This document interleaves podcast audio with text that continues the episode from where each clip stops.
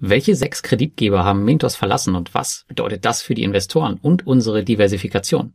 Das und vier weitere kurze Meldungen bekommst du in den heutigen Peer-to-Peer-Kredite-News. Darunter Lizenzierungsnews von Debito Network, eine Analyse des Bondora Kreditportfolios, eine erfolgreiche Rückholung bei Monego und unser erstes virtuelles Community-Treffen. Viel Spaß! Und starten wollen wir mit Debitum Network. Als Teil des Lizenzierungsprozesses zum Erhalt der IBF-Lizenz sind alle Anleger auf Debitum Network gebeten worden, einen Fragebogen auszufüllen, der sicherstellen soll, dass man ein gewisses Finanzwissen mitbringt.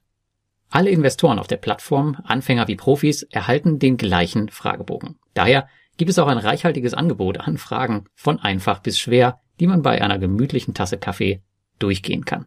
Wer auch auf Mintos investiert ist, der sollte das Ganze schon kennen, denn hier mussten Investoren schon einen ähnlichen Fragebogen ausfüllen. Der Schwierigkeitsgrad bei Debitum Network erscheint mir aber ein bisschen höher, was an der leider teilweise recht missverständlichen Übersetzung liegt. Ihr solltet euch auf jeden Fall unbedingt die Auswahlmöglichkeiten anschauen, wenn nach eurer Einkommensquelle gefragt wird, denn das habe ich in der Form echt noch nicht gesehen. Bevor wir zu den etwas schlechteren News bei Mintos kommen, kommen wir erstmal zu einer schönen Nachricht. Denn die Verluste, die Mintos-Investoren mit dem Kreditgeber Monego in der Krise eingefahren haben, werden ein ganzes Stück kleiner. Mintos gab bekannt, dass man 2,3 Millionen Euro zurückholen konnte, welche an die betroffenen Investoren verteilt werden konnten. Monego war nach Finco und Capital Service bei mir selbst meine drittgrößte Position in Rückholung im Portfolio und wurde mit dieser Rückzahlung um knapp 50 Prozent gekürzt. Ein schönes Ergebnis, was mich wieder etwas positiver in Sachen Rückholung stimmt. Aber dennoch ist natürlich mit Finco und Capital Service noch ein dicker Batzen offen.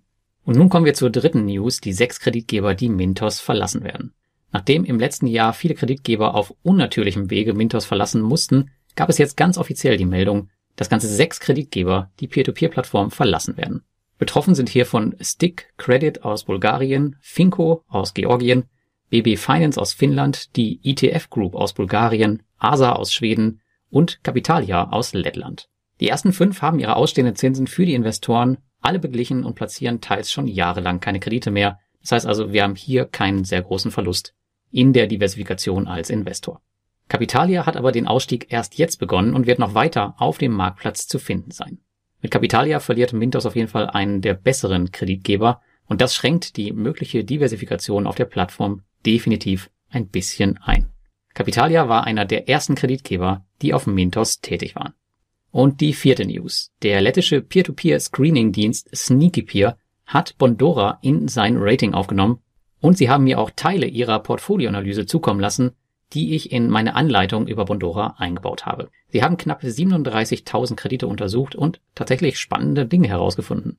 Beispielsweise, dass ein Investment in Estland und A-Kredite die beste Wahl ist, um die niedrigste erwartete Ausfallrate zu gewährleisten. Zudem sollte man optimalerweise Kredite wählen, die nicht länger als sechs Monate laufen. Damit sollte man bei einer Durchschnittsrendite von circa 13 Prozent und einer Ausfallrate von circa 20 Prozent landen, so Sneaky Peer.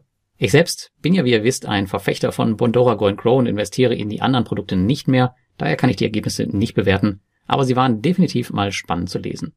Die genauen Details dazu findet ihr nochmal im Artikel verlinkt. Und die fünfte News betrifft das erste offizielle P2P-Community-Treffen online, denn das fand in der letzten Woche statt.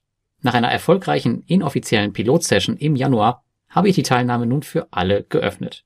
Bis zu sechs Stunden haben sich einige der Teilnehmer in verschiedenen virtuellen Räumen über Aktien, Peer-to-Peer-Kredite, Kryptowährungen und vieles mehr unterhalten. Die Treffen werden durch mich organisiert, sind komplett kostenfrei auf Basis freiwilliger Spenden und findet im Wechsel monatlich montags und samstags statt. Wenn du Lust hast, mal dabei zu sein, bekommst du alle Infos zum nächsten Treffen am schnellsten über meinen Newsletter oder die Telegram News, die ihr auf der Community-Seite meiner Website findet. Die Teilnehmerzahl ist aktuell auf maximal 100 Personen beschränkt. Also wenn du Bock hast, dann schau mal vorbei. Und das war's für die News für diese Woche. Wenn du Feedback für mich hast, dann schreib es mir bitte in die Kommentare und damit bis zum nächsten Mal.